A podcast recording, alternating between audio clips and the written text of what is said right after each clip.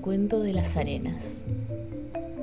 Un río, desde sus orígenes en lejanas montañas, después de pasar a través de toda clase y trazado de campiñas, al fin alcanzó las arenas del desierto.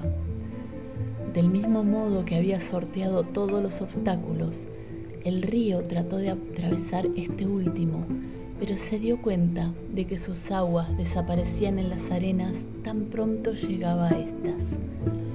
Estaba convencido, no obstante, de que su destino era cruzar este desierto, y sin embargo no había manera.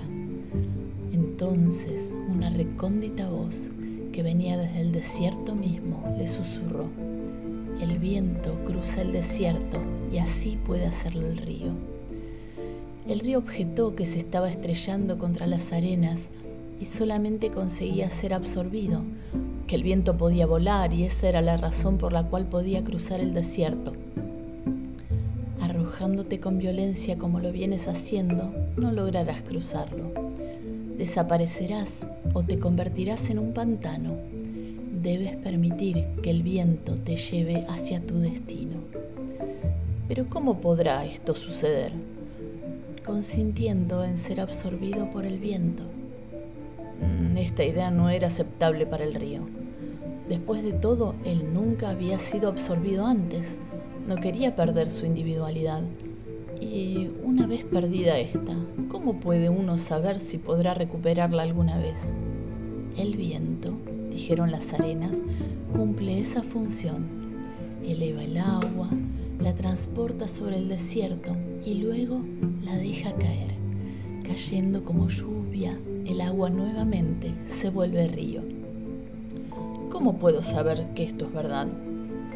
Así es, y si tú no crees, no te volverás más que un pantano, y aún eso tomaría muchos, pero muchos años. Y un pantano ciertamente no es la misma cosa que un río. Pero no puedo seguir siendo el mismo río que ahora soy. Tú no puedes en ningún caso permanecer así, continuó la voz. Tu parte esencial es transportada y forma un río nuevamente. Eres llamado así, aún hoy, porque no sabes qué parte tuya es la esencial. Cuando oyó esto, ciertos ecos comenzaron a resonar en los pensamientos del río. Vagamente recordó un estado en el cual él o una parte de él, eh, ¿cuál sería? Había sido transportado en los brazos del viento. También recordó o le pareció que eso era lo que realmente debía ser, aun cuando no fuera lo más obvio.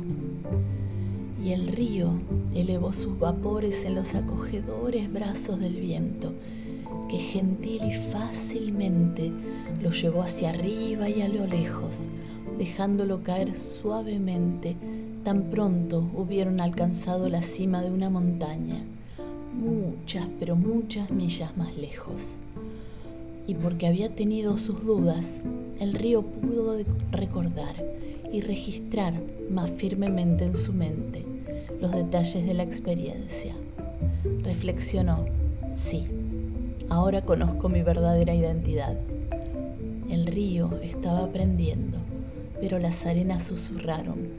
Nosotras conocemos porque vemos suceder esto día tras día y porque nosotras, las arenas, nos extendemos por todo el camino que va desde las orillas del río hasta la montaña.